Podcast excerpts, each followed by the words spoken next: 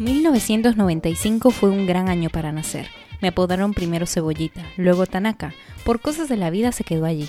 Más arquipeña que peruana, latina, orgullosa de mis orígenes y de mi comida, curiosa del mundo y de la vida.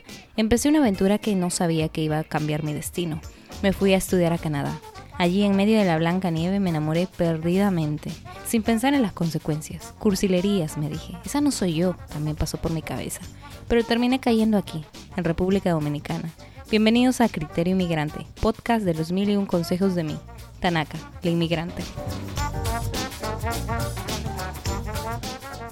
Bienvenidos inmigrantes de todo el mundo, a todo aquel que me escucha desde Norteamérica, Sudamérica, Europa. Gracias por escuchar este podcast que poco a poco va creciendo. El día de hoy debo decirles que estoy entusiasmada de dejarles algo de sabiduría a través de la conversación que tendré con una invitada muy especial, así que en esta ocasión los consejos no serán míos, porque el día de hoy traigo a una inmigrante peruana que ha conquistado tierras israelitas.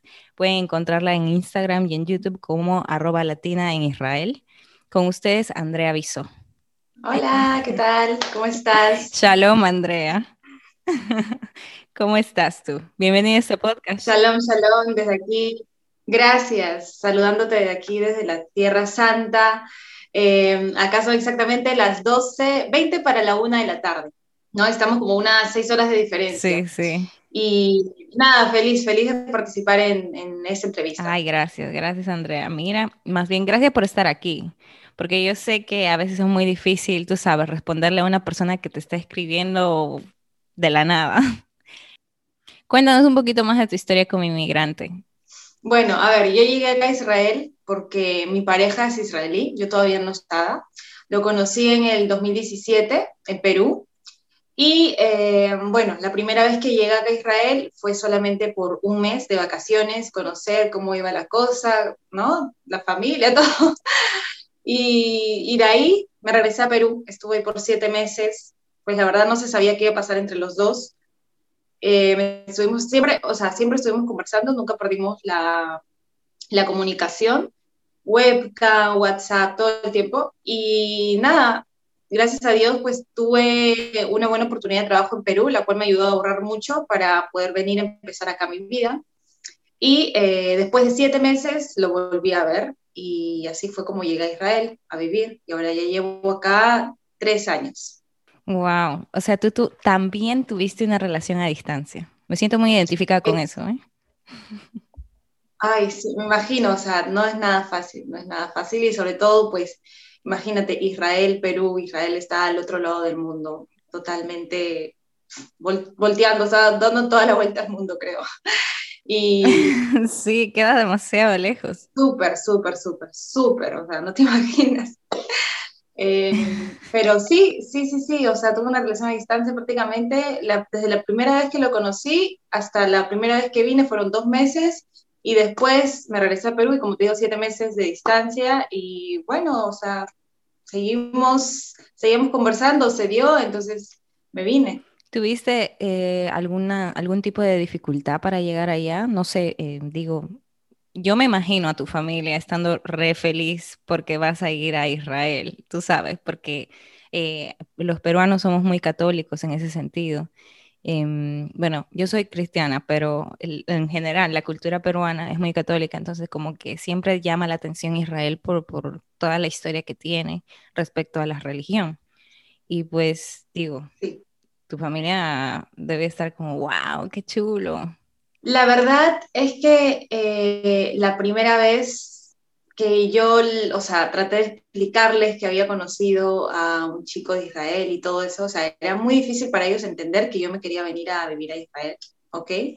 Y para esto, la primera vez que mi novio estuvo allá, yo no se los presenté a ellos. ¿Por qué? Porque yo jamás en mi vida pensé que yo iba a volver a verme con él. Entonces dije, ¿para qué voy a presentar a un chico que vive al otro lado del mundo, se va a ir y yo no lo voy a ver? Entonces, imagínate, la segunda vez que yo ya quise venir para vivir acá, fue muy difícil porque no lo conocían a él y yo, pues como siendo la única hija, eh, o sea, no la única hija, sino la única mujer, mejor dicho, para ellos era como, uff, un desmayo. Entonces, creo que no pensaron tanto en, el, en la cosa de tipo, ah, Israel, qué bonito, Jerusalén. No, o sea, no, estaban pensando en ese momento como en mí, como que, o sea, estás loca. Pero bueno, o sea, yo, yo estaba enamorada, entonces ellos tenían que apoyarme, tenían que apoyarme. No, eso es válido, eso es válido, Andrea, eso es válido. Pero eh, entonces tuviste esa dificultad para llegar, o sea, el de tu familia. Exacto, o sea, para mi familia fue difícil asimilar que yo quería venirme a vivir a otro país, sobre todo pues muy lejos. Entonces, por el lado de la religión, la verdad, no tanto, por el hecho de que mi familia, o sea, es católica, pero no es que somos como muy religiosos, ¿me entiendes? Entonces, sabes que acá pues en Israel la religión es judía, es totalmente otra religión. Pero en cuanto a religión y todo eso, por eso no, o sea, ni lo pensaron, ni lo piensan, ni lo van a pensar porque no se les pasa por la cabeza, solamente a ellos les importa que yo esté bien, nada más. Qué bueno, qué bueno, Andrea. Y bueno, alguna vez, eh, una vez que tú ya llegaste a Israel, eh, tú fuiste eh, hablando hebreo, árabe, inglés, ¿cómo fue tu transición para, tú sabes, empezar a, vivir en Israel? Claro, em, bueno, yo sabía el inglés básico, ¿ok? Básico, básico. Y yo llegué sin, sin saber hebreo. Acá el idioma de Israel es el hebreo. Entonces, em, no sabía nada. Em, llegué, el primer día que llegué a vivir acá, literal, mi novio me estaba llevando a la academia de frente a estudiar. Y yo le dije, espera, mis maletas están en el auto. espera. Y me dijo, bueno, solamente quiero averiguar en qué academia vas a empezar y yo como que estaba súper nerviosa, como que, o sea, recién acababa de pisar Tierra Santa y él ya queriéndome averiguar la academia, pero es que él estaba tan como como entusiasmado y que quería que ya empiece con todo, ¿me entiendes? No perder tiempo y lo primero pues que tengo que empezar a hacer acá es el idioma, porque si no, no se me, se me abren las puertas y sobre todo pues es un idioma complicado que toma tiempo. Entonces, él, la verdad es que sí, fue muy inteligente al pensar que apenas yo llego, eh, me pongo a estudiar. Así que al día siguiente que yo llegué a Israel, empecé a estudiar hebreo sin saber ni siquiera las primeras letras del, del, abecedario, nada, nada de nada. O sea, imagínate, y mi clase era con solamente gente rusa, nada ah, más. Wow. No había nadie, nadie, nadie latino, porque al menos en la zona donde yo estaba, pues no, no hay tantos latinos. Entonces, eh, a mí me, me, tocó así, y era como que tipo, todos ellos pues eran un solo país, ¿me entiendes? Rusos, entonces se conocían y aparte eran mayores, ya eran como padres y yo me sentía la única niña ahí, bueno, yo vine a los 21 años, ya para cumplir 22, entonces, eh, no sé, tipo en los breaks yo me sentaba sola y también pues, ¿qué voy a hablar con ellos si ellos no sabían todavía hebreo? Yo tampoco sabía hebreo, yo no sabía ruso, entonces imagínate, era súper difícil de comunicarme también con ellos. Entonces era como que yo estaba ahí solita, pero Uf, me costó un montón el idioma al comienzo, la verdad. Pero ahora ya, ya estoy tranquila con eso. Ya llevas estudiando ya los tres años. No estudié los tres años, estudié un básico de seis meses, pero intenso, o sea, todos los días de 8 de la mañana hasta la 1 de la tarde, eh, con 10 minutitos de, de, break y, y, ya está, o sea, era full, full intenso. Y aparte, pues apenas salí yo de, de estudiar, entré a trabajar. Era un lugar turístico, la cual pues hablaba eh, eh, el inglés y el español, que para mí era perfecto, pero con los trabajadores yo hablaba en hebreo. Entonces imagínate, trabajaba ahí todos los días, fines de semana, todos los días practicaba el hebreo con ellos y ahí agarré el hebreo así como rapidísimo. La verdad es que eh, yo me considero que tengo un, un, hebreo ahora intermedio con los tres años que tengo y la mayoría de las personas que me escuchan me dicen, tienes eh, un hebreo muy bueno, ¿cuánto tiempo llevas acá? Les digo, tres años. Me dicen, ¿qué? Para, tienes un hebreo bueno para eso. Entonces, al menos lo que yo he escuchado es como mi hebreo es bueno. ah, su, qué chulo, qué chulo. De verdad que, te, y, te lo digo desde, desde, o sea, porque es difícil, yo no me imagino, yo me, yo me fui una temporada de mi vida a Canadá y obviamente yo vivo actualmente en un país eh, latino donde tengo que hablar español, o sea, no, no se me dificulta mucho pero al momento de ir a Canadá, yo quería irme súper preparada como un inglés, tú sabes, que pueda, que pueda hacer de todo y que no pueda necesitar de nadie como para eh, no sentirme cohibida de poder hablar con nadie.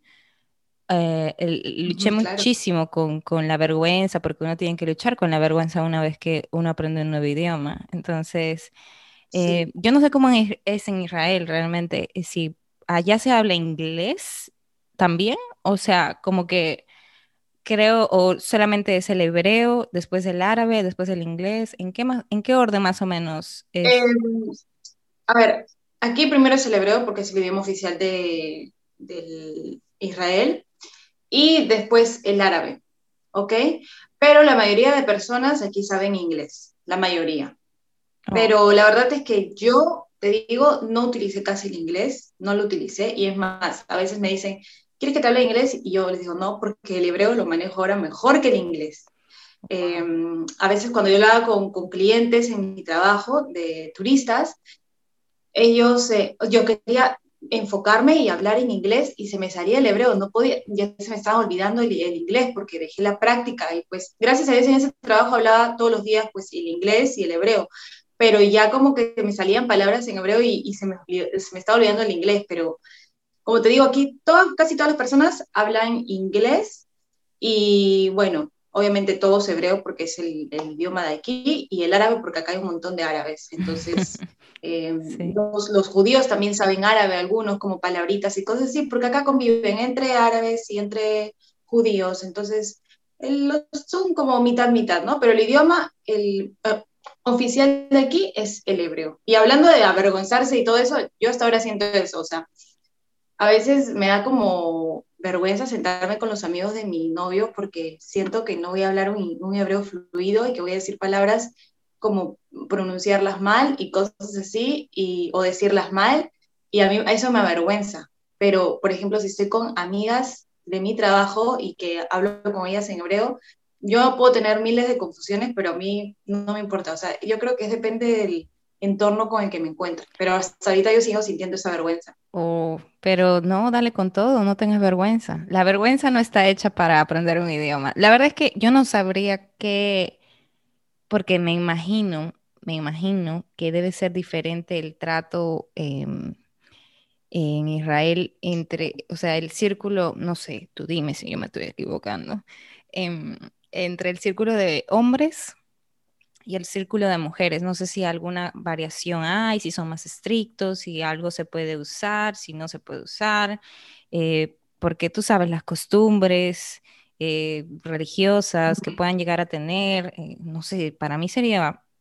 por eso mismo me daría vergüenza, o sea, porque no sé cómo acercarme a esa persona, digo yo. Claro. la verdad es que sí, yo no tengo tantas amistades aquí israelíes por el hecho de que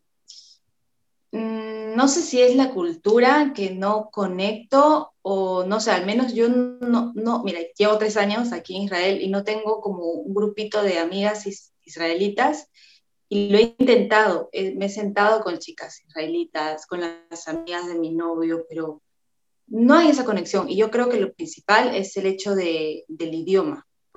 ¿Por qué? Porque yo mi idioma lo puedo hablar así totalmente fluido como tú, que mira, no nos conocemos, pero podemos hablar de mil cosas, o sea, mil temas y todo eso, pero con ellas no. Entonces, es como que a veces siento que ellas no, no, no me prestan esa atención por el hecho de que pues me ven a mí que no hablo eh, perfecto el hebreo o fluido y pues tipo, a ver, una vez me pasó eso, dos veces así, eh, delante mío le dicen a él, mm, oye, dile a Andrea que esto, que esto, que esto, que esto. Y yo estaba ahí, ahí a su costado, y yo como que, oye, intenta decírmelo, ¿me entiendes? Yo también entiendo un poco hebreo, y aparte, pues, pues no es bonito cada eso, y, cosas así, y esas cosas me hacen sentir súper, súper incómoda. Y esas cosas me han hecho cerrarme y pues no abrirme a, hacer un grupo eh, con gente israelí. Yo no, la verdad es que no, no me siento con gente israelí por el hecho de que pues no, no, no manejo el idioma a la perfección y a veces ellos hablan, están en sus chistes y cosas así, y yo estoy como sentada y me siento como una burra, como, como wow, o sea, la, ignorada del grupo, ¿me entiendes? Entonces yo he decidido, yo le, yo le he dicho a mi novio, yo no voy a ir a tus reuniones y yo ya no voy porque no me siento cómoda, entonces tampoco me hace sentir cómoda, o sea, si ven una chica que está incómoda por el hecho de que pues, el idioma no lo maneja a la perfección, no sé, trata de, explicarme o no, pero es que me ven ahí una hora sentada y pues digo una palabra, entonces eso es súper incómodo. Y entonces yo no, no, no, no, Sí, yo creo que es cosa de cultura también. No tengo ni idea, pero no solo, me falta, no solo me, me, me pasa a mí, también a muchas amigas latinas que me dicen que tampoco no, no conectan con chicas al menos. Vi en uno de tus videos que tú decías que las mujeres israelitas, según tu percepción, eran mujeres de carácter fuerte, en ese sentido, como que pero ¿a qué te refieres con carácter fuerte? ¿Que te pueden gritar de la, así de la nada o no sé? Em, tienen una personalidad fuerte en el sentido de que eh, muchas son como mandonas. Entonces, eh, a, mí, a mí no me gusta eso, al menos amistades que pues, no sé, te dicen, ay, es esto, ay, es esto, cosas así, pero en realidad... creo que le gusta. No, y es la, yo creo que es la personalidad del israelí, pero más de las mujeres. Son como como fuertes, ¿me entiendes? Como eh, ellas te pueden decir, o sea, son directos, los israelíes son directos, te dicen las cosas así, y pues a veces los latinos no estamos acostumbrados que nos digan, no, estamos en una tienda con un montón de gente y te dicen, ¿por qué tienes esto? Ah", y te dicen cosas así. O sea, son, son de carácter como, tienen una personalidad fuerte, ¿me entiendes? A, eso voy. No es que vengan y te van a gritar de la nada, pero tienen una personalidad bien fuerte, como... Demandante. esa chica esta chica tiene personalidad. O sabe lo que quiere. Sabe lo que quiere, exactamente. Entonces, así yo considero una, una personalidad de, eh, israelí. Oh, mira. Eh, yo que consideraba a algunas personas, tú sabes, latinas con carácter fuerte. Aquí em, yo vivo otra vez en República Dominicana y no sé si es cultura. Mira, ya a este punto ya no sé no es que me caigan mal las personas aquí, yo me llevo bastante bien con mucha gente de aquí, pero no es el idioma tampoco. Creo que es cuestión de personalidad también. Entonces, eh, yo me siento mucho, no, siento mucho aquí que las personas con quienes que conocen se cierran en un círculo y, los dominicanos hablan muy rápido, ¿ok? Yo no sé si en Israel hablan muy rápido, pero es, un, es un coso que, que, simplemente ellos entienden y bromean y yo como peruana muchas veces no entiendo la jerga. Después de dos años no entiendo mucha de la jerga y todavía tengo que preguntar, ¿y qué significa eso? Y es como 10 palabras del 20 palabras que dicen, es ellos hablando jerga y yo no le entiendo y me siento igual que tú la ignorada del grupo eh, y hablo español y estoy en Latinoamérica. O sea, ¿qué rayos está pasando conmigo? Entonces, no te sientes así, realmente eh, siento mucha empatía contigo, inclusive estando en un país, tú sabes, latino. Entonces, tú, pero tú viste aparte alguna otra cosa que, que tú digas, wow, Israel sí que es diferente eh, en otros aspectos. bueno, al después de la gente, que para mí es lo más, así, más marcado, yo creo que el tema de sus tradiciones, su, su, cultura en general, ¿no? Su, sus festividades, todo eso es total, totalmente diferente y la mayoría de festividades acá son comida, o sea, ¿y qué hacen en esa festividad? Comen y esto, comen y esto, comen y eso, o sea, todo es como sentarse en mesas grandes con muchas ensaladas, como tipo buffet, y, y todo es así, pero en diferentes temáticas. Por ejemplo, hay una eh, festividad que se llama Sukkot, eh, que ponen como cabañitas afuera de sus casas y ahí arman adentro de las cabañas una, una mesa con mucha comida. Hay personas que duermen ahí siete días en la cabañita, o sea, son tradiciones totalmente diferentes a, las nuestras. Hay un día también, un día al año que se le llama Yom Kippur, eh, la cual no comen por todo un día completo, nada de, agua, nada de, comida, entonces es algo así como que para mí fue chocante. Y todo está cerrado, no trabaja el aeropuerto, no trabaja nada. Es un día muerto, muerto, muerto, muerto. No se puede utilizar luces, eh, autos, nada nada. Lo único que tienes que es sentarte en tu casa a la oscuridad. O antes sí puedes haber eh, dejado encendida la luz para que pues eh, puedes encenderla antes de que entre ese día. Y después que salga ese día ya puedes, puedes volver a tocar el, el interruptor pero eso hace muchas personas, dejan sus luces encendidas antes de que empiece esa festividad, cosa que pues se quedan en sus casas leyendo y hay personas que salen a caminar porque obviamente no pueden utilizar celulares tampoco, nada de nada, es un día muerto, muerto, muerto y sin comida y sin agua. Entonces para mí fue como, uy, a mí no me gusta ese día para nada. ¿Qué día es como para no ir ese día específico? Ese es en el mes de septiembre. Wow. Wow, es como el día del ahorro de energía entonces. Algo así, pero este a mí me parece súper fuerte, al menos. wow. 25 horas de, ayuno, uf, un montón. Increíble. Y bueno, hay, yo creo que también hay em, otras cosas respecto a la vestimenta. Por ejemplo, la, la, manera en la que yo estoy vistiendo ahora, no, yo no podría entrar a algunas, algunos sitios así, ¿verdad? Depende, depende. Si estás yo ahorita en mi ciudad puedo salir en topcito, en shortcito y pues nadie me dice nada. Acá nadie te dice nada. Tú vistes como quieres, pero si te vas, por ejemplo, a la iglesia de Nazaret, la que es la, la principal, donde vivió María, ahí no puedes ir eh, así con ese polito. Tienes que taparte los hombros, al menos con un polo corto hasta aquí, y puedes ir con pantalón largo, que te tape las piernas.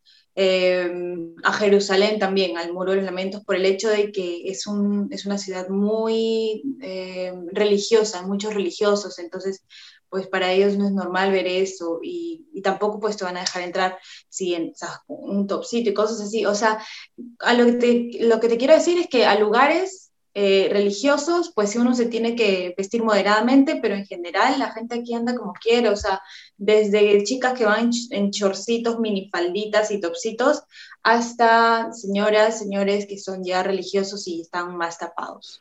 Hay de todo. Tú, Andrea, me estás abriendo eh, a otro mundo. Yo pensaba, la verdad es que creo que es por, eh, por falta de ignorancia a veces. yo pensaba hace mucho que Israel... Em, tenía este tipo de problemas con Palestina, habían guerras, etcétera, como que tiene una historia un poquito em, fuerte y muy pesada. Entonces, es, eh, yo, muchos cristianos todavía la cuestionan como que, que o sea, es, es la tierra donde nació Jesús, pero siguen habiendo este tipo de problemas y según la Biblia, eh, o sea, es una tierra que ha sido eh, siempre va a estar em, al escrutinio de, de, muchos, de muchas religiones, porque es la base para todas ellas. Entonces, para el judaísmo, el cristianismo, etc. Y es curioso que tú digas eso, que todas las personas aquí se visten como quiera y tal, porque uno, uno pensaría en su cabeza que es como el, el inicio de todo y es donde más guardarían respeto, por ejemplo, en todo sentido, en todo sentido, o sea, la misma cultura, etcétera, que no permitan, tipo Arabia Saudita o, otro país árabe, donde la gente, las mujeres tienen que vestir, tú sabes, hasta los tobillos, con una, con una especie de, tela en la cabeza. Entonces, es diferente porque uno se lo imaginase así en otra, en otra, en otro, eh, eh, en otra época de la vida. Pero es curioso. Claro, mucha gente piensa eso, sí, la verdad que sí. Eh, pero así como me estás describiendo, también hay gente así, de hecho que sí, pero en ciudades mucho más religiosas, ¿no? Claro. Hay ciudades, eh, por ejemplo, Jerusalén, hay unas calles que son ultra ortodoxas, en las cuales eh, pues nosotras no, no, podríamos entrar porque ellos cuidan su, su, su, calle y para ellos pues están como invadiendo sus calles, esas son las calles ultra ortodoxas. Em, por otro lado, me, me dijiste sobre los problemas que, que habrían entre Palestina e Israel, pero sí, sí, sí los hay, la verdad que sí los hay, pero no es como la gente lo piensa de que estás en tu casa y de la nada escuchas una bomba, no. O sea, no. Los problemas con Palestina son en la frontera, de la parte, en la parte del sur, en Gaza. Ahí mayormente son los problemas, pero no es que pase todos los días. O sea, no sé, un par de veces al mes, pero es que yo estoy tan lejos que ni siquiera me entero, o sea, no, no siento nada, pero para la gente que está ahí en la frontera, sí, sí la vive un poco mal, ¿no? Porque pues a veces eh, hay, hay conflictos y, y, cosas así, pero después, fuera de eso, no, nada que ver, o sea, es un país súper tranquilo y pues al menos yo me siento mucho más tranquila aquí por el hecho de que puedo caminar con el celular tranquila por la calle a las 12, 1, 2, 3 de la mañana y sé que no me va a pasar nada, nadie me, nadie me va a quitar. Entonces, eh, eso, eso a mí me gusta, me da esa, esa tranquilidad y esa paz. Que puedo sacar el, celular en el micro, en, el bus, en cualquier lado, en cualquier lado, te lo puedes olvidar en un restaurante, regresas a la hora y, preguntas por el celular y, te, lo, te lo dan, o sea, así, así es acá. Entonces a mí me gusta esa parte, ¿no? Porque vivir a la defensiva o vivir como con el miedo de que pues estar con el celular y estar mirando para todos lados. Como en Latinoamérica. tal cual, ni siquiera en el micro lo puedes sacar. Entonces, para mí acá estar como, ¿no? Y cuando yo regreso ya para Perú, regresé hace el 2018, yo estaba súper como asustada, o sea, yo digo, acá tengo que cambiar mi chip, no es que pueda sacar el celular en cualquier lado, ni en el taxi, porque a veces da miedo en el taxi también. Entonces, eh, es así, ¿me entiendes? Como que yo voy allá y cambio mi chip y digo, bueno, acá ya estoy en Perú, ya tengo que, estar preparada. Pero es así, es la realidad. Triste, triste realidad, tengo que decir, porque em, para los que no saben y los que están escuchando, micro significa guagua, este, eh, transporte público en general. Y no, aquí la delincuencia eh, es sorprendente. Lo que tú me estás diciendo, el contraste que hay, por ejemplo, en lo que, lo que pasa en la frontera versus lo que pasa en la misma ciudad eh, o en las diferentes ciudades de Israel, es muy curioso. No sé cómo es que no sé cómo es que hacen ese balance, pero es muy curioso porque eh, es es tan diferente a lo que uno piensa, que aquí estamos rompiendo estigmas, porque yo tenía ese estigma cuando que estaba en el colegio, pero poco a poco, eh, obviamente, uno a través del Internet, el Internet ayuda muchísimo a darte cuenta, uno busca en Israel tal y uno ve edificios, este, diferentes, eh, la arquitectura misma, súper moderno, o sea, eso es muy impresionante, muy, o sea, uno no se lo imagina así en la Biblia, ¿me dejo entender? Es que Israel solamente tiene, eh, si no me equivoco, 72 años. Es un país prácticamente nuevo. O sea, tú vas a Jerusalén y piensas que esas paredes son las paredes antiguas de hace mil años, pero las hacen como si fueran antiguas, así tipo con rocas, medias color entre amarronadas, así, pero esas recién están hechas. Entonces, mm. es así. De hecho que sí, hay lugares en los que uf, de hace muchísimos años donde yo he ido y pues ahí fue la guerra de tal lugar, de tal lugar y pues hay rocas y piedras, está tal cual, no lo han tocado así tal cual, tal cual, pero también hay lugares en los que recién los han construido hace 72 años, entonces es prácticamente nuevo. Eso es muy bueno. Podemos decir entonces que Perú todavía sigue ganando la corona de la gastronomía, aquí entre nos, ¿verdad? Obviamente, eso ni se pregunta. Qué bueno, qué bueno que estemos de acuerdo en eso. Pero, ¿cómo es la comida allá? O sea, ¿es rica? Del 1 al 10 más o menos, ¿cuánto tú le das? Eh, no sé. Mm, a ver, sí es rica, pero extraño mi comida, o sea, totalmente. Extraño mi comida de casa. Eh, mi papá para bocadina, mi arroz con pollo, mi pollo a la brasa, mi ceviche, mi todo, o sea, todo, y acá pues no lo puedo encontrar fácil. Eh, no te voy a mentir que sí hay ciudades en las que lo venden, pero de Israel, por ejemplo, una ciudad a la que yo tengo que ir, manejar como casi dos horas para, no sé, eh, comer un ceviche y cosas así.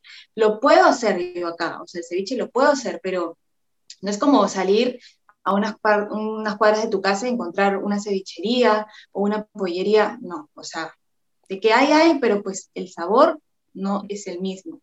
Y pues porque obviamente no es el mismo pescado, no es el mismo ají, no es la misma papa, no es el mismo camote, entonces obviamente no es lo mismo. La comida israelí, no te voy a mentir, es rica, pero le pondría un 7 por ahí. No es que sea fan y diga, ay, me encanta esto, me encanta esto. No, pero es rica, no me voy a quejar, es rica, pero no más rica que mi comida. Claro, mira, eh, hay mucho debate sobre eso porque yo oigo aquí eh, y aquí todavía, o sea, yo soy de Arequipa, en Perú. Entonces, oh, Arequipa tiene mucha eh, comida, tiene como más de, creo, me parece, 60 platos típicos solo de Arequipa y que ni yo he probado, como para que tú sepas cuánto, cuánto yo no, no he probado. Y realmente creo que Perú en, general, de una de las ciudades que tiene más gastronomía en ese sentido, es, es Arequipa. Yo, por suerte, he vivido allí y conozco algunos de los platos y puedo decir que la comida es lo mejor del mundo, pero es que nadie entiende eso, nadie entiende esa, ese amor por la comida, porque es amor literal, mucho amor que uno le da a, a su cultura, porque sabes que es buena. O sea, ni siquiera lo estás diciendo porque soy de ese país ni, ni nada, pero es que en comparación, yo no sé a, eh, a cuántos países tú has ido en Europa y solamente hay algunos platos típicos de cada cierto país. De España está este, ¿cómo se llama el plato de arroz con mucha, muchos mariscos? Eh, paella, la paella. eh, en Grecia están las ensaladas que son magníficas. En Israel está lo que es shawarma, el couscous. shawarma, el falafel, el couscous, el kube, pero vienen de diferentes lugares, por ejemplo, de Marruecos. El falafel, si no me equivoco, es de, de, o sea, de los comida árabe, comida árabe, no es comida israelí. Eh, por ejemplo, el shawarma, pues no se sabe, dicen que es israelí o también de Turquía. Entonces, no es que sea oficialmente, pues, eh, No hay una israelí. tradicional. Exacto, eh, pero en cuanto a comida, pues sí, como tú dices, es, es lo que se siente ese amor y acá la gente, pues no, al menos la gente, sus, sus amigos, no, no conocen la comida peruana. Ellos han estado en Perú, pero les digo, ¿y probaste esto? No, o sea, creo que todos los días comían en McDonald's, no, no han probado. Y eso a mí me Oh, da como mucha es- tristeza porque digo, qué pena, o sea, qué de lo que se pecado. han perdido, pero, pero ¿sabes cuál es el problema? Que no sé si habrás escuchado de comida no, no kosher. Es como ellos tienen que comer como alimentos que estén, no todos lo hacen, pero que estén muy limpios, como por ejemplo un pollo de aquí, pues es algo un poco complicado, pero Es es algo, es como, algo como que comen la carne, después la leche o todo lo que viene de los lácteos o es otra cosa, porque yo sé que tienen también ese sí, sistema. Sí, eh, no pueden mezclar, por ejemplo, la leche con la carne. Eh, no, no, no te voy a mentir, no todos lo hacen, porque conozco a gente que pues se come una hamburguesa y con, con queso. eh, pero al menos eh, hay, la mayoría pues no, no tiene esas combinaciones, ¿me entiendes? No es como nosotras que en un desayuno podemos tomar un café con leche y nuestro pan con chicharrón, no, ellos no hacen eso, sería para ellos un pecado hacer eso. ¿Sabes Para hace empezar, cuánto tiempo ellos no comen como eso? chancho, ay, yo tampoco. Ay. Para empezar, ellos no, no comen ni, ni chancho tampoco, no Ah, comen eso, para ellos es como prohibido, es un pecado. Eh, hay muchas cosas que ellos no comen, por eso es que pues no, no se pueden dar esa libertad de probar cada comida a- de cada país, porque ellos no saben si está mezclado con esto, está hecho con esto. Entonces, por ejemplo, ají de gallina, yo quería mucho que mi novio lo pruebe, pero el ají de gallina trae pollo, trae leche. queso trae leche, entonces yo digo, wow, de lo que te pierdes, pero bueno, respeto, es su, su, su tradición, su costumbre, y ya, ya está. Wow, eso es, eso es mucho. Yo no sé cómo lo hacen. A las justas yo puedo saber qué voy a comer y, y no puedo tener esa, Sí, esa, esa complejidad tampoco al momento. Ay, ay, ay. Yo, yo no sé, yo no sé si. Y pero tú lo haces, tú lo has intentado de hacer en alguna oportunidad o. No, no, es que no podría. Casi toda la comida, por ejemplo, si me quiero comer, no sé, un eh, tallarines, eh, tallarines rojos con pollo y al costado mi papa la huancaína. No podría hacer esas combinaciones, pero es que no, yo, yo como peruana no puedo, no puedo hacer eso, tengo que comer lo, lo que hay pues lo que me gusta, ¿no? Claro, oh, wow. Eso es, eso es muy chocante. pero es un, es un cambio que uno tiene que respetar. Em, estás tú, como casi todos los inmigrantes nos sentimos al principio siempre como tratando, quer- queriendo tratar de pertenecer al grupo donde queremos, que queremos formar, al menos en otro país. Y creo que es Sí. una partecita que siempre tenemos que tener en cuenta, como que respetar ese tipo de cosas y si uno no lo comparte, pues no, simplemente dejarlo ser. Sí. Em, pero qué curioso, qué curioso. Lo que me dices del transporte público también es como in- muy interesante. No, o sea, en, en general creo que el costo de vida entonces es muy alto, porque si no hay mucha delincuencia, si no hay, este, o sea, tú dices estás tranquila, eh, Sí. me imagino. Sí, no, no, no, no existe mucha pobreza acá, de que hay, hay, como en todo país, pero no es que tú, por ejemplo, ves ambulantes aquí, eh, acá prácticamente, no sé, no sé, creo que nunca lo he visto, pero tampoco es que veo niños eh, pidiendo dinero cuando los autos están en el semáforo en rojo. No he visto eso. En la ciudad de Tel Aviv, que es la ciudad, como se podría decir, la, la principal, eh, o sea, la capital es Jerusalén, pero pues eh, Tel Aviv es una de las ciudades más modernas y, y donde hay muchísima gente, es como si fuera Lima prácticamente. Ahí hay zonas en las que sí se podrían decir que son como eh, peligrosas, pero en verdad pues no, no lo son. O sea, cómo se ven feitas, algo así, y pues por ahí como que te hace recordar a Lima y dices, ay no, por acá, ¿cómo será? Porque ves así como todo medio desordenadito, y pues por ahí puedes ver a una persona de repente borrachita pidiendo dinero o que está así, pero casi nada, o sea, al menos yo de los tres años que he estado acá, no me he cruzado mucho con niños que estén pidiendo dinero, con gente que esté pidiendo dinero, no, acá no, no lo he visto. Eh, y pues con respecto a, los, la, vida es muy cara, acá la vida es muy cara, todo está muy caro, pero eso sí, o sea, va de acuerdo con el sueldo. Es un sueldo alto, pero la vida es cara. Entonces, como en Perú es, es un sueldo mediano, pero la vida es, no, no, es cara, entonces está todo a su altura, ¿entiendes? Y e, e, es igual aquí, es igual aquí. Sería como algo ilógico que la vida sea muy cara y pues el sueldo sea como un sueldo de, de Perú y la gente no podría vivir acá nada más un departamento pues en Tel Aviv, un, departamento chiquitito, chiquitito como una ratonera, un cuartito y una salita pequeñita, pues no baja de los 5 mil soles por lo menos. Entonces, eh, ¿pero por qué? Porque en Tel Aviv se gana muy bien, ahí te pagan mucho más por, por la hora de trabajo, acá pagan por horas. Y este, en cuanto a los buses, por ejemplo, hay mucho orden, todo se ve mediante una aplicación. En la aplicación tú pones la hora a la que quieres salir, el día y te dice qué buses hay y en, esa hora tienes que estar en el, en el aeropuerto, eh, perdón, en el paradero. Y eh, ahí espera, si, si no estás a la hora, el bus se pasa y fuiste, tienes que esperar a la siguiente, que no sabes si es en 10, 15, 20, media hora, no sé y así. Es más ordenado. Eh, yo vi que el sueldo mínimo era de eh, 1.500 dólares aproximadamente. ¿Sigue, ¿Sigue así o ha cambiado?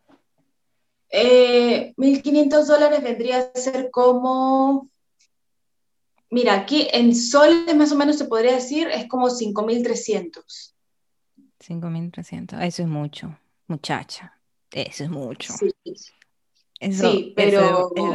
pero como tú dices, se gasta con diferentes cosas. Yo eh, he notado que en las capitales, y tú vives cerca de Tel Aviv, o sea... Mm, no tan cerca, estoy como una hora y media más o menos. Ok, ok, es una ciudad así, pero en las capitales, que al parecer Tel Aviv con Jerusalén, eh, Jerusalén es la capital, pero Tel Aviv es como que realmente em, la, segunda capital, pero es realmente la primera. Em, eh, allí debe estar todo carísimo, todo carísimo, igual que cualquier otra capital del mundo. Aquí la verdad es que es sorprendente, como te digo, yo vengo de una provincia, todo me parece caro aquí, en la ciudad, todo. Y me imagino allá debe ser un gran cambio saber que... Y no sé qué, qué tú, ah, qué tú dices sobre la calidad de los alimentos en los supermercados. ¿Valen la pena el dinero que cuestan en, ese sentido? Eh, depende mucho si lo compras en un supermercado o en un mercado de calle, o por ejemplo acá hay muchas ciudades árabes y en las ciudades árabes todo es mucho más barato. Entonces, eh, pues si es que quieres lo más, más, más barato, te puedes comprar tu comida en las ciudades árabes, pero eso sí, o sea, habría que manejar, no es como que estés en el supermercado que esté a unas cuadras de, tu, de tu casa, pues tendrías que manejar regular como para ir a una ciudad árabe, pero por ejemplo el otro día que yo estaba en, en Nazaret, fuimos a comprar eh, un montón, estábamos por ahí, entonces pasamos por una frutería, yo le dije, hay que bajar acá para comprar frutas y compramos un montón, o sea, un montón, y me salió como aproximadamente 40 soles. Y yo el otro día, días antes, había comprado en el mini market que está abajo donde yo vivo, em, solamente leche, em, papas, tomates, un par de cositas pequeñitas, o sea, no más de tres bolsas, y me llegó también 40 soles. Entonces yo le decía a mi, a mi, a mi novio, wow, qué diferencia, o sea, para esto mejor quiero venir a comprar aquí todo, todo, todas las semanas. Pero sí, como te digo, los precios varían, depende eh, si es una ciudad árabe o si es una ciudad israelí o si es un supermercado o un mercado de calle. Wow. En, general, eh, Israel tiene sus sorpresas, entonces. Sí, y ya, hay que saber. sí, como igual, ah, eh, la, creo, supongo, hay, tú dices que no has visto personas de, de, la calle, em, pero, o sea, no hay, es, es raro pensar que en un país eh, no hay pobreza porque, o sea, yo he visto gente de la calle, inclusive en Canadá, tú sabes, y como que es Israel eh, está rompiendo varias, como que varios, varias cajas en ese sentido que uno tiene respecto a, a, su historia y todo. Tú ya llegaste Como te digo, les he visto, les he visto poquísimas veces, o sea, de repente Nazaret lo he visto también, pero no es como en cada semáforo que ves o te subes al micro y al menos aquí no hacen eso de que se suben al micro a cantar, no, no existe eso, no hay, no hay, no hay. No sé si sea también permitido, yo no creo que sea permitido. Entonces, eh, eh, incluso los micros, perdón, los buses, acá le dicen buses, son súper modernos, tienen como para conectar tu cargador, tu cable USB, mm. tienes aire acondicionado en la parte de, arriba, en cada asiento, y los asientos son tipo bus, eh, o sea, esos que son de interprovinciales, así, acolchonados y todo, ah, no se pueden echar, son derechitos, pero es así, entras y pasas tu, tu tarjeta, una tarjeta que es para buses y ahí tienes recargado dinero saldo para, para viajar y solamente haces así como una máquina, lo pones así y ya, ya pagaste. Así es. Acá ya no se paga en crédito, sino se paga solamente con tarjeta. Wow. O sea, no se paga en cash. O sea, ya no se trae dinero en, el monedero ni nada. Eso es increíble. Ojalá y lo empiecen a, a, a, poner en todos los países de Latinoamérica, porque eso falta definitivamente en todos lados de Latinoamérica cuando uno viaja, uno empieza a darse cuenta que definitivamente sí podemos mejorar mil veces, mil, en muchas cosas más. Eh, ya llegaste a acoplarte tú en, Israel, o sea, en, ese sentido de, o sea, tú dices que tú me hablaste desde de ahora que no, que realmente, pero digo, con una comunidad peruana, tal vez, con un grupo de amigas peruanas ya. Sí, Sí tengo muchas amistades latinas, de hecho, pues no viven tan cerca donde yo vivo, eh, la mayoría viven por la parte del, centro, por Tel Aviv, y pues la veo, las veo de vez en cuando, pero por aquí cerca a donde yo vivo, unos 20 minutos, por ejemplo, tengo una amiga colombiana, entonces con ellas, ella, con ella soy así, entonces a ella sí la veo muchísimo, pero pero así como que un grupo y no sé, llega el fin de semana y tengo cinco amigas y decimos ya odiámonos de juerga y cosas así, no. O sea, tengo solamente a ella y, y nadie más, y las otras están para el otro lado de, de, Israel, o sea, por Tel Aviv. Entonces, no es que pues todavía haya formado mi grupo de amigas y pues eh, con ellas me junte todos los viernes en una reunión y cosas así. No, eso no lo tengo. Lo podría tener si es que viviera más por el lado del centro, porque por ahí están más mis amigas eh, peruanas sobre todo. Claro. Si tuvieras eh, es difícil siempre tener e, ese tipo de contacto latino y sobre todo allá, me imagino. Entonces, no, con una, con una que tengas buena es suficiente. Con una que tengas buena es suficiente, de verdad. Sí, de hecho que sí. Entonces, tú podrías decir qué es lo que más te gusta en Israel, así hasta ahora. ¿Cuál es tu, no sé, lo que más disfrutas hacer en Israel? A ver, eh, como ya te dije, me gusta la tranquilidad que hay aquí, la, tranquilidad que puedo regresar de la casa de una amiga a las 12, 1, 2 de la mañana sin temor. Y, yo creo que eso, o sea, creo que nada como la paz que uno siente, ¿no? Como dicen, eh, pues uno puede tener mil problemas, pero ves a la persona que está al costado y tiene el doble o el triple de problemas y tú dices, bueno, hay, no me puedo quejar, hay personas que les falta esto, les falta esto, entonces eh, uno a veces se pone a, a, comparar esas cosas como para valorar lo que uno, lo que uno tiene. Entonces yo, por ejemplo, esa tranquilidad que, que tengo acá, no la comparo con nada del mundo porque no tengo ese temor de estar caminando sola en la calle a cualquier hora y que pues un, un hombre me vaya a hacer algo. O sea, no te voy a decir acá todos los hombres son unos santos, porque no es así. Obviamente eh, hay gente mala en todo el mundo, pero me refiero a que eso no, no, no, no suele pasar eh, muy, muy, seguido, ¿me entiendes? Entonces yo tengo unas amigas peruanas que viven también a unas tres cuadras donde yo vivo. Muchas veces me he regresado de la casa de ellas a la una de la mañana, ¿sí? Y fue la oscuridad y nada, o sea, no tengo ese, me, me hago con el celular caminando y todo bien no, pasa nada. Entonces, como te digo, lo que más me gusta es, en una palabra, tranquilidad. Tranquilidad que siento al estar acá y que no vaya a correr peligro. Eso, eso es muy, muy bueno que tú puedas decir eso. Sí. Es una, es una calidad de vida inimaginable realmente, desde, eh, desde mi punto de vista al menos, siendo, viviendo todavía en Latinoamérica y siendo latinoamericana. Em, y entonces, ¿qué no te gusta de ella? Porque algo eh, que has, o sea, algo debes de extrañar de Perú, aparte de la comida. No mencionemos la comida porque sabemos que es un tema eh, que duele siempre. Entonces, ¿qué es lo que extrañas de, qué, qué no te gusta de Israel comparado a Perú? A ver, ¿qué es lo que extraño? Obviamente lo primero que extraño es mi familia. O sea, yo sería, mitad de mi corazón está en Israel, mitad de mi corazón está en, Perú, porque yo sé que si me voy a Perú, voy a extrañar a mi pareja. Me vengo a Israel, voy a extrañar a mi familia.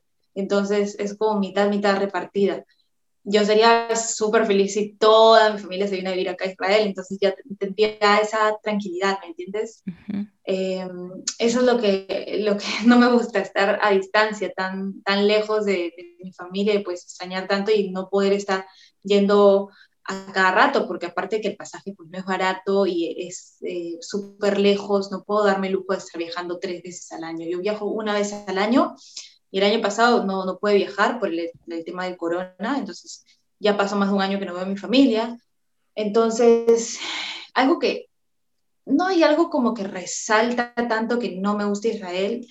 Eh, no te voy a decir, pues, ay, amo todo, no, porque para mí, o sea, mi país está primero que todo, pero en todo sentido, eh, pero no hay algo que, pues, que diga, no, no me gusta esto de Israel, tal vez los conflictos que hay, o sea, yo al menos no lo siento, no lo siento los conflictos, pero si hubiera esa paz entre Israel y Palestina, sería prácticamente una perfección de país. Entonces, se podría decir que ese conflicto que hay entre los israelíes con la, gente árabe, eh, pues a mí no, no, me gusta porque son conflictos y, y, odio entre la gente no, nunca es bueno. Entonces, el odio a veces ocasiona peleas, ocasiona guerras y cosas así. Entonces es algo que de verdad no, no, no me gusta de, de, esto, ¿no? Pero es algo que, que, que, hay, no se puede hacer. O sea, Israel incluso no, no, no puede controlar. Ellos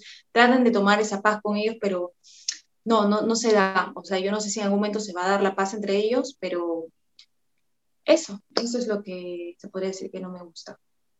El otro día vi que tú dijiste y aconsejabas a la gente no depilarse antes de ir al, al Mar Muerto. Sí. Em, yo no sé si en algún momento vaya a ir a Israel o al, Mar Muerto, pero ¿hay alguna otra historia graciosa que tú quieras contarnos eh, como inmigrante que te haya pasado allá en Israel? Eh, en cuanto al idioma, porque aquí las hay muchas palabras muy eh, parecidas. Por ejemplo, hay una palabra que se dice le shalem, es pagar, y le ashen es fumar. Entonces, pues al comienzo obviamente yo tenía muchos eh, errores en el idioma y una vez fui a, un restaurante a pagar y yo le dije, eh, ¿puedo eh, en vez de decir le shalem, que es pagar, dije la otra palabra que es fumar. Y le dije, puedo fumar prácticamente en hebreo. Y el chico se quedó así como mirándome súper raro y yo como, después de haber salido del, del, restaurante, me di cuenta que yo había dicho mala palabra. Y eso se me quedó marcadísimo, marcadísimo, tanto que ya pues eh, jamás ahorita se me confundiría en estas dos palabras, pero creo que las mayores anécdotas que he tenido en cuanto a Israel ha sido el idioma. O sea, he tenido un montón de confusiones que, que, que me hacen reír, pero a veces me hacen como avergonzar. Una vez llego a mi, a mi casa y veo al gato que tiene un ratón en la boca. ¿Ok? No era mi gato, pero era un gato que estaba fuera. Y eh, ratón se dice ajbar, ¿ok? Entonces yo voy a la casa y le digo a mi, a mi novio, el gato tiene una arnac, arnac es billetera. Entonces yo voy y le digo, mi gato tiene una arnac en la boca, pero yo quise decir ajbar, como un ratón en la boca. Y mi novio dice, ¿qué? Tal vez es la mía, porque a veces los gatos entraban a nuestro departamento, yo los hacía entrar porque yo amo los gatos, y él me dice, ¿qué? Tal vez es la mía, entonces él sale a buscar al gato y yo me pongo a cranear, digo, no, no, no, no, me confundí, no es, no es este, el es jugar. Y yo me maté de la risa porque es algo que, que me salió así como súper, y yo fui a la casa como espantada, porque yo lo había visto al gato con un ratoncito, y yo fui como espantada a contarle eso a mi novio, le, le, digo, he visto al gato con una, con una arnac, o sea, con una billetera, y él sale espantado a buscar al gato, y eso, eso es lo que me quedó. Ay, sí, eso, eso definitivamente. El idioma puede, puede, no sé, mal traducirse o mal entenderse en algunos momentos. Eso, eso pasa mucho, eso pasa mucho cuando uno inmigra. Eh, pero entonces, en general, em, los mayores riesgos para ir a Israel son el, la billetera la billetera es el único riesgo que hay, porque em, yo vi que tú, eh, como que uno no, la migración al momento de ir a Israel, la persona que ahora está escuchando y quiere ir a Israel, por ejemplo, tú eh, fuiste, llegaste no con la aspiración de quedarte según migraciones, según el, es migraciones, pero eh, en el proceso, ya cuando tú estuviste como turista, tú empezaste el proceso de la visa de trabajo, etcétera, etcétera. ¿Tú realmente recomiendas eso o tú recomiendas que antes de eso yo eh, solicite la visa de trabajo? Eh, no. para empezar, si una persona quiere venir a trabajar acá a Israel, tiene que ser o judía, si tienes familia que es judía, ¿no? Tú puedes eh, venir a hacer el alía. El alía es como convertirte al, judaísmo, ¿no? Como venir a, Israel para empezar tu vida acá, ya que tu familia es judía, entonces tienes el, el derecho de poder hacerlo. Otra opción es que una empresa, supongamos, de una empresa de otro país, ¿ok? De Perú, te diga, te vamos a mandar a Israel a trabajar, porque allá tenemos la misma compañía y queremos que tú trabajes allá. Ellos se encargan de hacerte los papeles y todo eso. Esa es otra opción por la cual quieres, puedes venir acá a trabajar. Y la última opción es que tengas una pareja israelí, que es mi caso. Yo no soy judía, pero ¿cómo es que puedes sacar mis documentos acá? Por medio de mi pareja, es judío. Entonces, él es mi vínculo eh, mi vínculo israelí por el cual yo tengo el acceso de poder sacar mis documentos eh, israelíes. Si no tienes ninguno de esos requisitos, no hay forma de que una persona pueda venir a entrar a trabajar acá, porque acá las cosas son muy estrictas. Eh, si te ven que estás como trabajando ilegalmente, para empezar, las empresas no te van a contratar si no tienes visa de trabajo. ¿Ok? Y si y si te ven que estás trabajando ilegalmente, te botan del país y no puedes regresar por muchísimos años. Creo que he escuchado que son como 10 años, no estoy segura, pero prácticamente te friegas porque pues quisiste venir acá a trabajar, te botan y ya no puedes volver a entrar por muchísimos años. Entonces, como te digo, hay mucha gente que me pregunta, quiero ir a trabajar a Israel, pero no tienen ninguno de, no tienen vínculo israelí, no tienen familia israelí, no tienen pareja israelí, entonces no se puede, no hay forma, no es como que te vayas, por ejemplo, a Estados Unidos y hay mucha gente que trabaja ahí ilegal. Acá no, acá no, no, no te permiten eso. Eh, y tampoco las empresas, como te digo, te van a contratar porque si no a ellos también les cae como una multa o algo así por contratar a una persona ilegal. Entonces ellos tampoco se arriesgan al hacerlo, ¿no? Entonces, eh, ahora, en mi caso, como yo vine a vivir acá por medio de mi pareja, yo no, no recomiendo que, pues, sobre todo, si no eres judía, como yo, eh, no recomiendo que vengas a decir que te vas a venir a quedar acá a Israel, ya que te van a regresar a tu país, ya que es un país como un poco cerrado en cuanto a religión. Ellos solamente quieren que judíos mm, vivan acá. Entonces, eh, tú entras como turista, como turista sin decir absolutamente nada. Es más, yo ni siquiera mis papeles que iba a hacer acá, los traje en mi maleta, los mandé por correo, porque hasta han dicho que te pueden abrir la maleta para revisarte si, están sospechando si te quieres quedar acá. Eh, conozco casos de chicas que han llegado al aeropuerto y se han enterado que se quieren quedar a vivir acá y las han regresado. Y así, casos muy cercanos. Entonces, hasta, o sea, te hacen entrar a la oficina, te hacen preguntas, que por qué estás acá, por qué esto, por qué el otro. Y eh, si te ven así como sospechosa o nerviosa, te regresan y, ya, perdiste tu, tu, viaje, perdiste todo.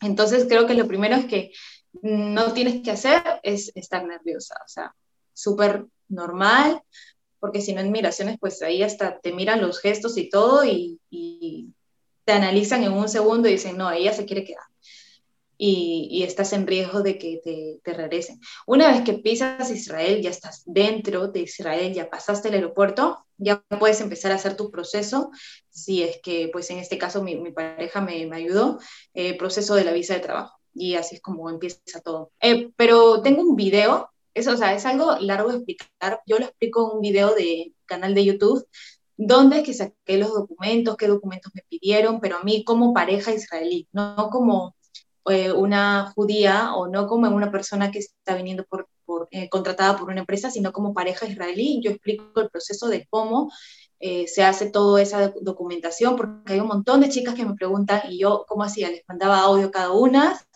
No, no, mejor es hacer un video. Sí, y ahora les mando el, enlace de mi video. No, ya para todos los que saben, ella está como arroba latina en Israel. Em, y yo, la verdad es que estoy eh, sorprendida porque sí, parece duro. o bien uno tiene que estar re seguro de que va a vivir. Y no hay, por ejemplo, visas de estudiante. O sea, mm, digo, para... Hay visas de estudiantes, pero mm, o sea, son me parece que no te permiten trabajar. O sea, ah, eh, me parece que cuando estudias acá te dan como, como un lugar donde vivir y todo eso, pero no te permiten eh, trabajar. Eso mm. es hasta donde yo sé. Entonces, eh, la verdad es que no conozco muy bien ese caso porque pues yo no lo he vivido, pero conozco a una amiga que, que sí y algo así me había comentado, que ella no, no podía trabajar. Entonces, eh, eso es otro proceso totalmente diferente, ¿no? Claro. una pareja israelí. No, eh, súper, ya saben, chicos, los que estén escuchando, si quieren ir a Israel, tienen que estar recontra seguros que van a poder hacer este tipo de documentos, que van a tener, porque si no, pierden el, todo el vuelo, que creo que son más de mil dólares en general. Entonces, eso más, ay no. Em, yo no sé.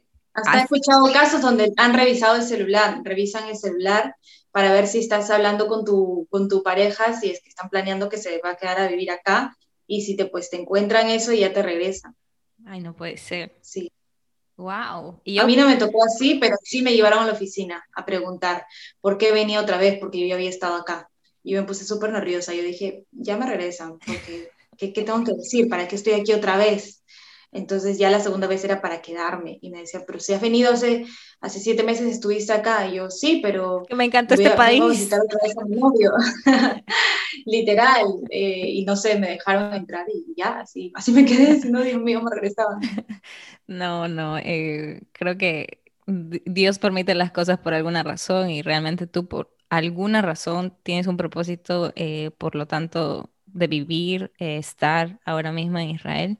Entonces aprovecha cada día que tú tengas allá como si realmente, porque como tú dices, a mucha gente probablemente no se les da la oportunidad, entonces es bueno, es bueno tener ese amor, tú sabes, con la persona que tú amas en otro país, aunque sea en otro país, lejos de tu familia, pero estar acompañada durante ese proceso de migración es, es una bendición, literal, porque es bien tedioso, bien difícil, angustiante. Eh, sí, muchos inmigrantes tal vez se sientan identificados con eso.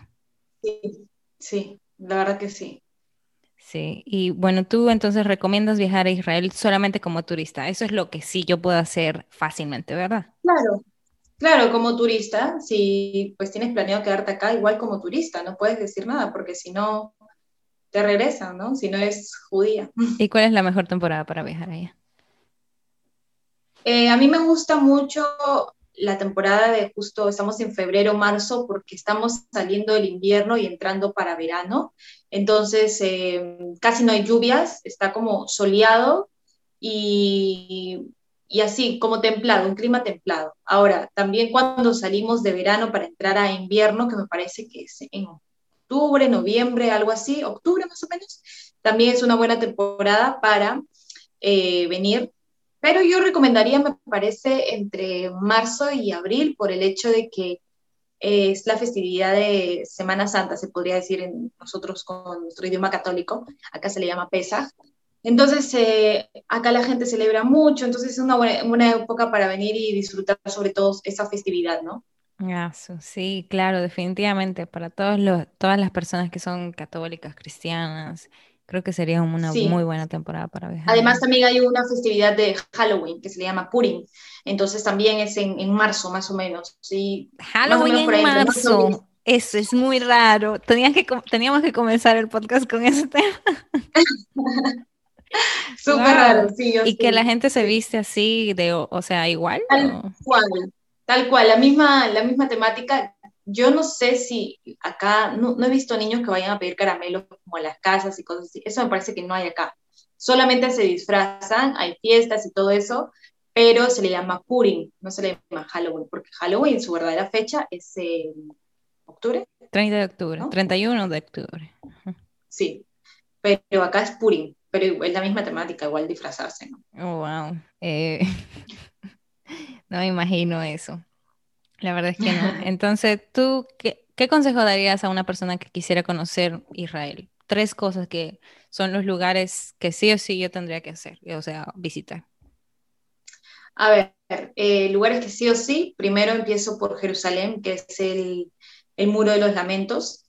En ese lugar, pues, eh, vas, eh, dejas un papelito con un deseo, un, una, una, frase, una oración, la que tú desees, y la metes entre las roquitas del muro de los lamentos. Un israelí, Entonces, para por favor. un israelí. Y, y, ese para mí es el primer lugar que yo estaba muy entusiasmada cuando llegué a Israel, conocer el Muro de los Lamentos, porque yo ese lugar lo veía en mis láminas del colegio, entonces verlo en la vida real era como, wow, wow, wow. Después otro lugar Mm, yo creo que el Mar Muerto. El Mar Muerto, pues, es, es, es, es bello. O sea, es un mar lleno de, de, sal. Vas, flotas. Ahí no puedes sumergirte, solamente flotas.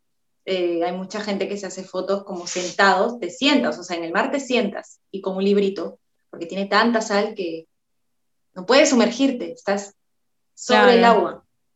Entonces, es un buen lugar como para conocer y es una experiencia súper loca porque no estoy segura si hay pues, un lugar así en, en otra parte del mundo donde estés flotando, o sea, no puedas sumergirte y puedas sentarte a, tomar una foto con un libro así o tomar un agüita y se hacen fotos alucinantes ahí.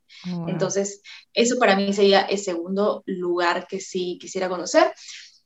Y otro lugar que fue el lugar donde yo, yo trabajé fue en el río Jordán, donde se bautizó Jesús. Yo trabajé ahí y para mí es, es un río súper hermoso, la gente va a bautizarse ahí, tal cual como lo, lo, veían en las películas, ¿no? Como sumergirte con la cabeza hacia atrás y para mí es como, no sé, una, una bendición estar ahí, la verdad.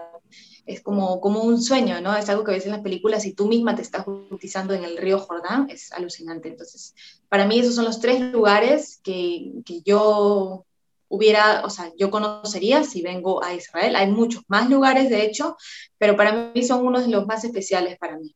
No, y tiene mucho más, eh, me parece, uno es... Eh, mucha historia. Mucha historia, mucha historia. Y es muy interesante siempre, inclusive para un ateo, eh, es muy interesante ver eso de cerca. O sea, no creo que una persona, a pesar de su religión, este tipo de, de lugares conservan a mi parecer, y sé que es más o menos así, mucha gente lo piensa así, una energía tan diferente. Igual, tipo cuando uno va a Machu Picchu, que es una energía diferente, no es como cualquier lugar, es, es algo muy raro. Eh, solamente tú lo sabes cuando tú vas a ese lugar. No es como las fotos, no es como Instagram. Y, Vivirlo es, otro, es otra cosa. No, y vivir tan cerca de esos sitios. De verdad, eh, bendecida tú realmente. Disfruta mucho de Israel, sigue disfrutando mucho de, del estar allá y pues eh, nada, yo creo que hemos tocado los temas prudentes que, que tocaban para este día. Eh, no sé si algo nos faltó por hablar. Em, yo creo que no por el momento, pues no, de repente me acuerdo cuando se termina la entrevista, pero en caso de que pues la gente te pregunte eh, otras cosas, otras dudas que quieran saber sobre Israel, no tengo problema en hacer otro, otra entrevista para informarles, ¿no? Porque de hecho, pues hay gente que tiene más dudas y, y me gustaría que, que, lo sepan, ¿no? Yo que vivo acá y, y estoy pasando por, por, esto como en vivo y en directo, se podría decir, eh, en carne propia, entonces me gustaría como ayudarlos, ¿no? Si tienen alguna otra duda. Definitivamente, eh, ya ustedes saben, André está a disposición para volver otra vez al podcast. Le ha gustado al parecer mi eh, entrevistas y pues nada, eh, me alegra mucho que hayamos tenido esta conversación. De verdad que Israel es un país súper bonito de hablar y tú eres una gran persona. en todo esto me he dado cuenta que para los que no saben, eh, Andrea es muy pro de los perritos y gatitos callejeros, o sea, es una persona de un muy buen corazón, entonces eso solamente acerca a tu público. Sigue haciendo lo que haces y pues nada, te deseo lo mejor eh, ahora y siempre. Entonces ya si es que nos piden más información sobre Israel, me contacto contigo al toque. Gracias, igualmente para ti, gracias por invitarme a tu entrevista, la verdad es que me gustó mucho hablar sobre Israel y hacerles conocer a las personas que viven en otras partes del mundo de cómo es la, la, vida acá en Israel. Entonces, gracias por tus palabras y gracias por la entrevista y de todas maneras eh, eh, puedo ir para otra entrevista más contigo. Claro, y estás invitada a estar aquí en República Dominicana también, de paso, de paso. y tú para Israel, ya sabes. En algún momento de mi vida, oye, no, en serio, yo planeo ir en algún momento de mi vida a Israel, porque no puede ser, es que yo soy cristiana, entonces no puede ser, no puede ser que yo me vaya de este mundo sin visitar Israel.